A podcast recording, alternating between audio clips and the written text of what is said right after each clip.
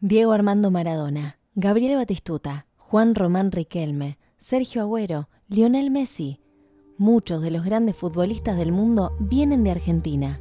Su rica historia se compone tanto de los llamados creativos de la pelota como de jugadores de un pragmatismo despiadado. En Ángeles con caras sucias, el periodista inglés Jonathan Wilson nos presenta la historia del fútbol argentino desde su particular punto de vista.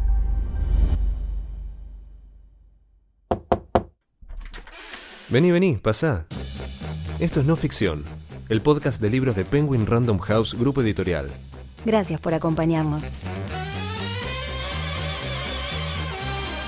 En No Ficción leemos con vos. Te invitamos a descubrir nuevos mundos.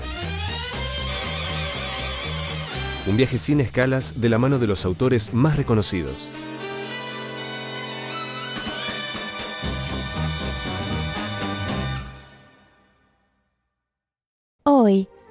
Ángeles con caras sucias. Un libro de Jonathan Wilson, publicado por Roca Editorial.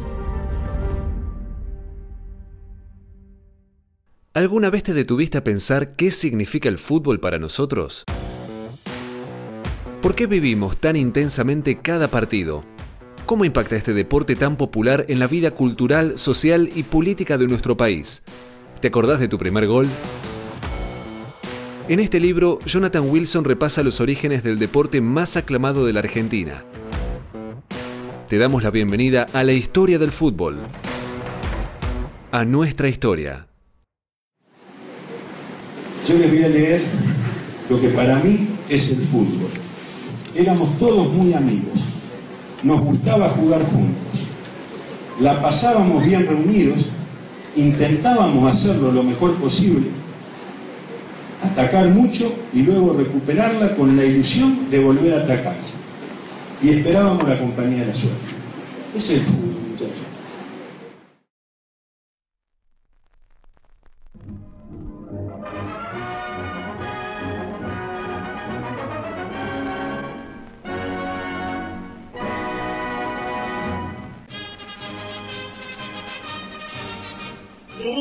norte por la avenida Sarmiento desde la estatua Garibaldi en Plaza Italia, manteniendo a la izquierda a través del césped irregular hacia Plaza Holanda. Sálgase del camino y vaya entre los árboles hasta la avenida Figueroa Alcorta. Si dobla hacia la izquierda, siguiendo la avenida, pasaría por el lago de Remo y el hipódromo antes de llegar al Monumental. Pero si cruzó hacia Alcorta, sobre el pasto más espeso que rodea el planetario, encontrará junto a unas tablas verdes de madera que detallan rutas para ciclistas por la ciudad, una piedra gris blancuzca de un metro y medio de altura que no llama la atención. Los lados están pintados con pintura roja. En la parte posterior, en azul, está garabateado CMB 2011. En el frente lleva una inscripción que proclama que este es un lugar histórico. Aquí, dice el texto central, se instaló el primer campo de deporte del Buenos Aires Cricket Club, 8 de diciembre de 1864.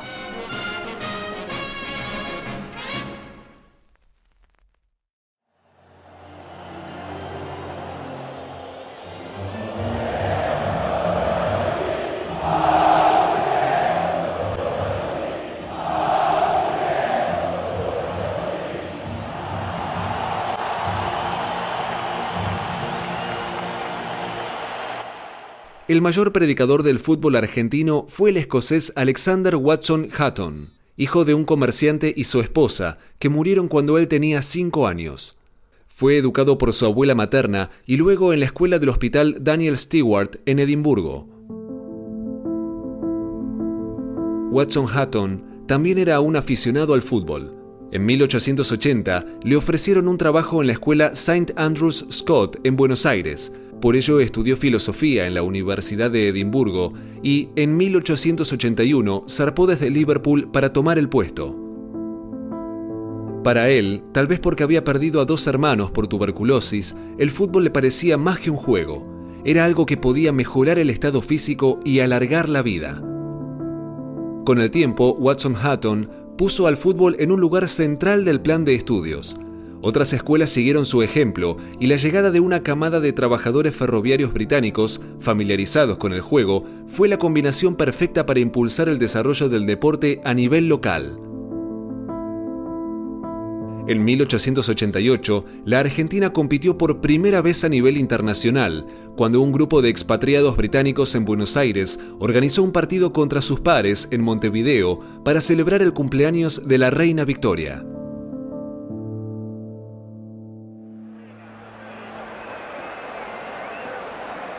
Llega Serena. Si lo tira afuera, si ataca Goicochea, la Argentina será finalista. Allí va Serena. Serena. La Argentina. Finalista de la Copa del Mundo. La Argentina llega a la final. La Argentina. La Argentina final. Otra vez busca la Copa del Mundo. Ha dejado afuera a Italia. Entre torneo y torneo, rápidamente el deporte se fue instalando y los picaditos se hicieron cada vez más frecuentes en los barrios. La pasión por el fútbol creció a pasos agigantados. Las competencias internacionales y la profesionalización del deporte se convirtieron en una realidad que además definió nuestra manera de vivir, porque en Argentina respiramos fútbol. Así llegamos a la final de la primera Copa del Mundo del año 1930 que se jugó en Montevideo y que los uruguayos defendieron a morir nuestra selección sintió la responsabilidad de la competencia. La prensa de la época cuestionó a los jugadores. La revista El Gráfico, de la mano de su editor Ricardo Lorenzo Rodríguez, conocido por su seudónimo Borocotó, era a menudo moralista y condenó la noción excesiva de argentinidad y aquellos que veían el fútbol como una cuestión de orgullo nacional. En su editorial sentenció, la mala educación deportiva de los directores del fútbol ha creado esta actitud en los aficionados, Parecía como si en estos 22 hombres tratando de patear la pelota en el arco rival residiera el futuro de la nación, el progreso o la felicidad de un barrio. Lo que no sospechaba el corresponsal es que se estaba definiendo nuestra identidad futbolera.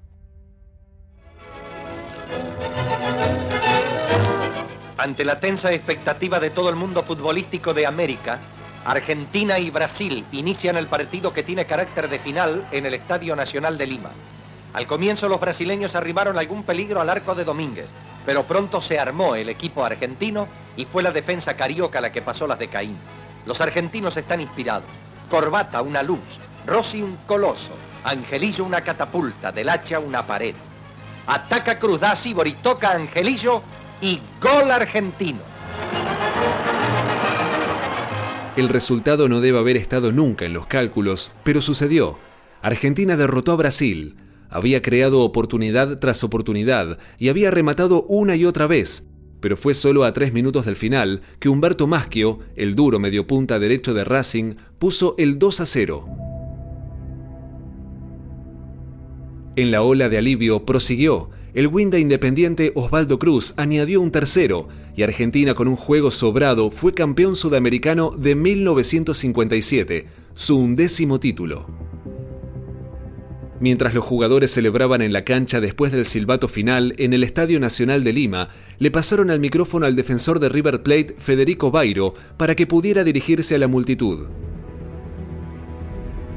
Aunque era un líder, era un jugador cuya cara apacible sugería preocupación la mayor parte del tiempo, y en esta ocasión sus emociones lo sobrepasaron.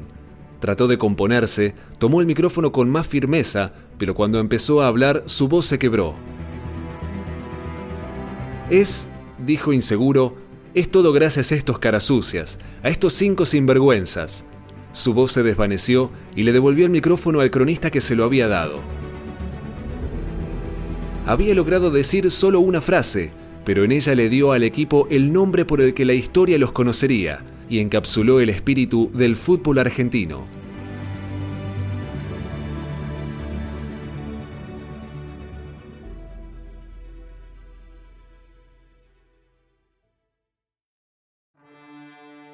Paremos la pelota.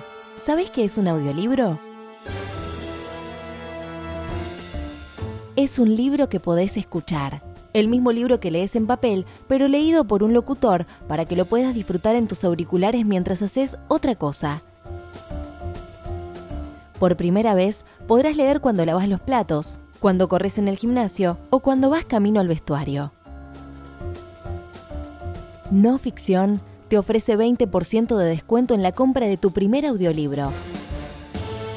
Solo ingresa en audioteca.com, audioteca con K, elegí cualquier libro de Penguin Random House e ingresa el código no ficción, todo junto. Te dejamos los links en la descripción de este episodio. Listo, nunca pares de leer.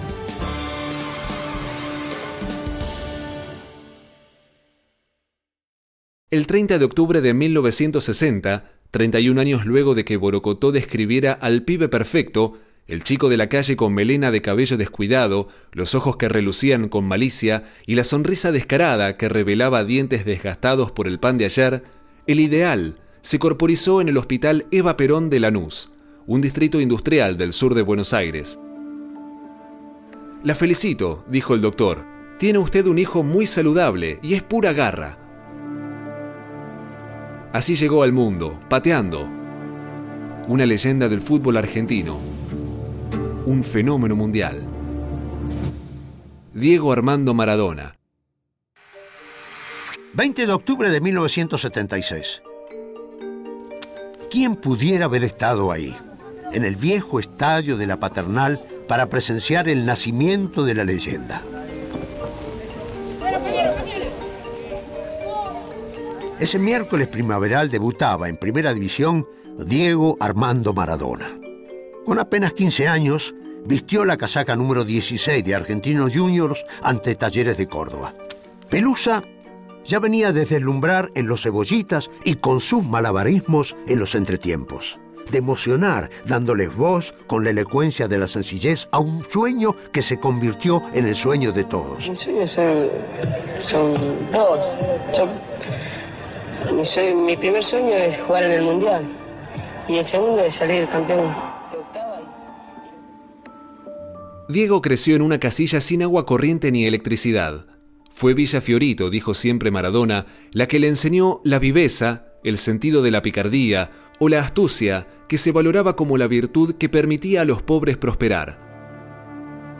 Los que provenían de las provincias, insistía él, eran más honestos, pero los villeros eran tribales, se rodeaban de cerca con sus amigos, priorizando sobre todo la lealtad. En diciembre de 1968 fue llevado a realizar una prueba con los Cebollitas, el equipo juvenil de Argentinos Juniors. El club fue fundado en el barrio de Villa Crespo en 1904 por un grupo de amigos que enarbolaban los principios socialistas e inicialmente adoptó el nombre de Mártires de Chicago, por los ocho anarquistas ejecutados tras la revuelta de esa ciudad en 1886. No le tomó mucho tiempo a Argentinos Juniors darse cuenta de que con Maradona estaba tratando con un jugador muy distinto de los que habitualmente recibía. Casi de inmediato se transformó en un fenómeno.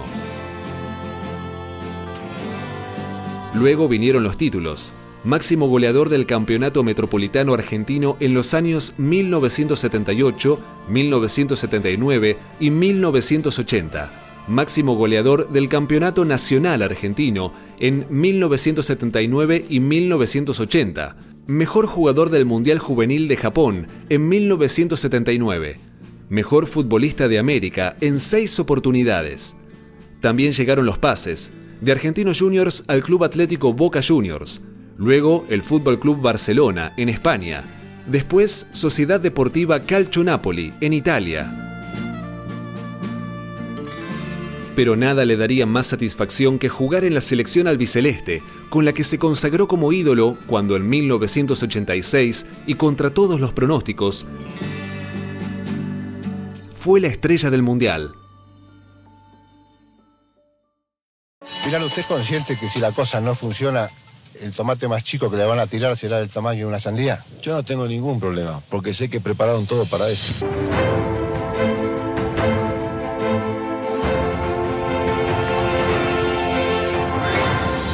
Hicimos todo lo posible para que la selección llegue bien y para que la selección gane.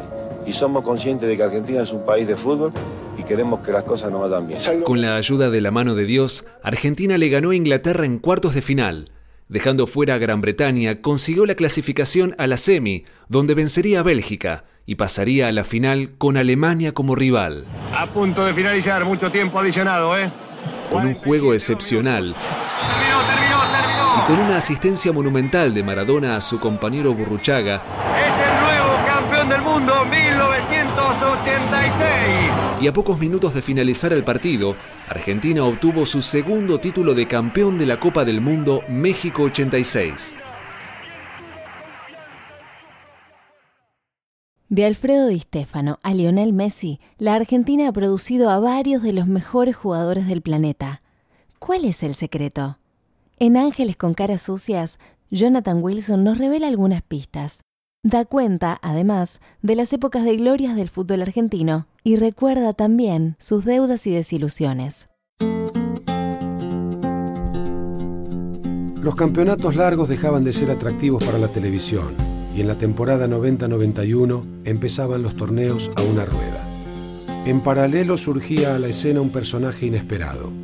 Apasionado desde pibe por el fútbol, no había llegado a destacarse en la primera de su club como futbolista. Por eso se interesó por la dirección técnica. Decidió estudiar profesorado de educación física para conocer la fisiología del futbolista y dirigió las divisiones menores de Newell's hasta llegar a primera con la generación de jugadores que conduciría a Newell's en dos años a quedarse con dos torneos y a una final de Copa Libertadores. Campeón argentino. El Newell's de Marcelo Bielsa y Gerardo Martino se quedó con la unificación de la Apertura 90 y del Clausura 91. Además, obtendría ese mismo torneo durante 1992.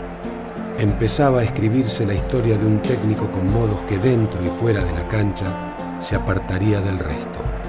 Puede que la historia no juzgue a Marcelo Bielsa como un gran director técnico. Tres títulos argentinos y un oro olímpico, después de todo, no es un gran resultado considerando toda su carrera. Como teórico, sin embargo, se encuentra entre unos pocos elegidos. Sus peculiaridades tal vez lo hayan convertido en una caricatura y hayan ensombrecido la importancia de su figura. Pero probablemente sea justo decir que desde que la táctica de cuatro defensores, que se extendió desde Brasil a finales de los 50 y comienzos de los 60, ningún otro sudamericano ha tenido semejante influencia sobre el modo en el que juega el mundo, como lo ha hecho Bielsa en la primera década del siglo XXI.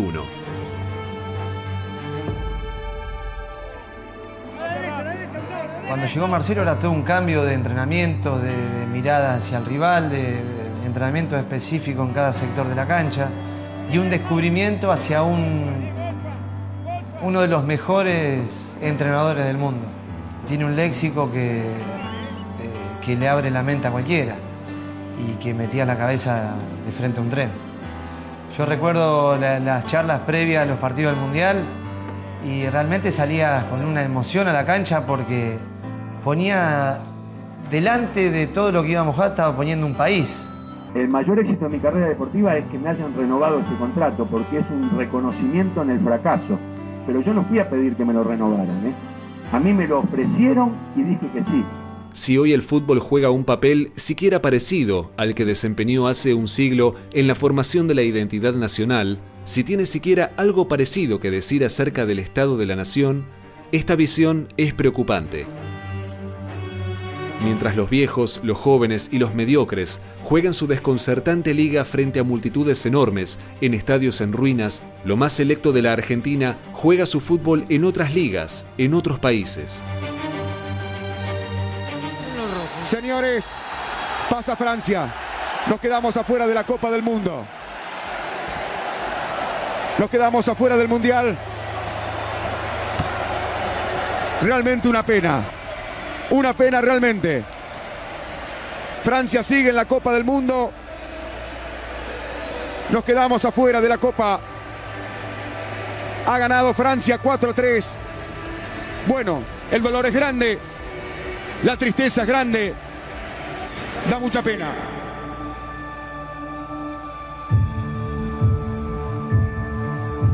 El fútbol es otro sueño argentino que se ha escapado. Para que los argentinos vean lo mejor que su país puede producir, deben mirar hacia el pasado o hacia el extranjero. El fútbol argentino se ha convertido en algo que se juega en otra parte.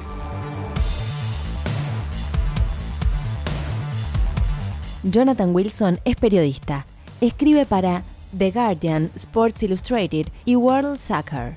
También es editor de la prestigiosa revista The Blizzard.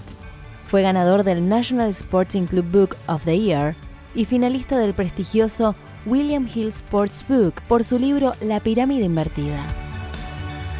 Es autor de una decena de libros sobre fútbol, todos alabados por la crítica, que lo considera una referencia de la literatura deportiva inglesa. No te olvides, con el código no ficción conseguí un 20% de descuento en todos los libros de Penguin Random House disponibles en la tienda Audioteca. Audioteca con K. Probalo y no pares de leer.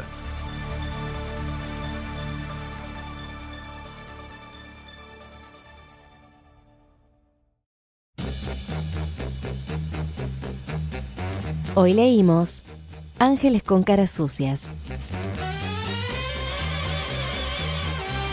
Un libro de Jonathan Wilson, publicado por Roca Editorial. Si te interesó esta propuesta, también te recomendamos 78, Historia Oral del Mundial, de Matías Bauso, la historia más completa que se haya hecho de esta Copa Mundial de Fútbol. Un relato monumental, exhaustivo y fascinante, en el que se combina el recuerdo de la aventura deportiva con la revisión de uno de los momentos más oscuros de la historia política argentina.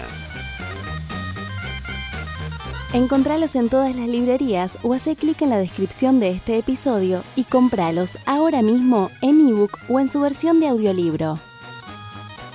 Entra a megustaleer.com.ar para encontrar mucha más información. Recordá suscribirte a No Ficción en tu app de podcast favorita para no perderte ningún episodio. Una realización de Tristana Producciones y Mariano Payela. No Ficción es una producción original de Penguin Random House, grupo editorial.